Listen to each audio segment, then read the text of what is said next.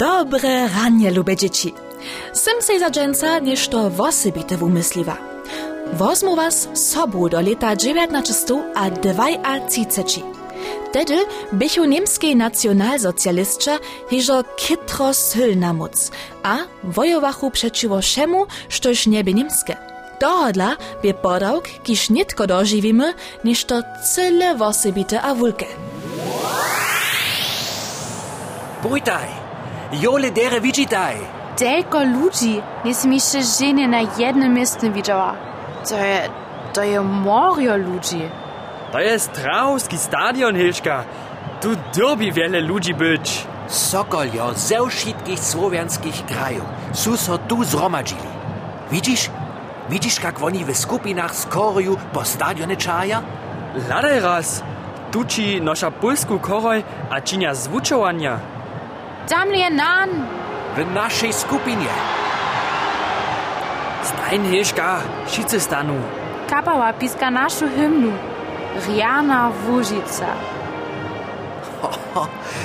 Gajki to postro za nasz mały lud. So możu dole sobu dożywić. Ja chcę też soko być. To też budesz. A potom chcę też na wulki sokolski zlit przyjeć, a tam daleka być. A čo da so taki zid čini? Wszystkie sokolskie skupiny doma za siebie zwuczują. A tule chcesz raz widzieć a dożywić, jak wiele ich poprom je.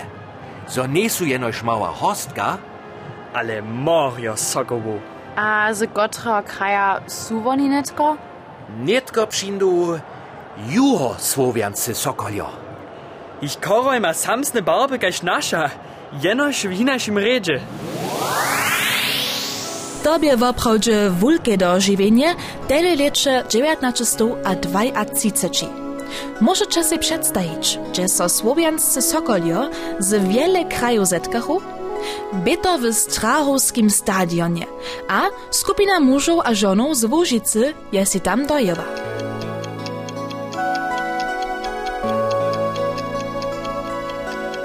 Ale wiezo, to byszy Praze. Byto czesko-słowacki szosokolski zlit w juliu leta 1932 w Praze.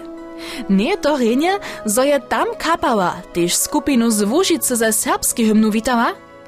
Ach, tam se jutce nie raz doliczu.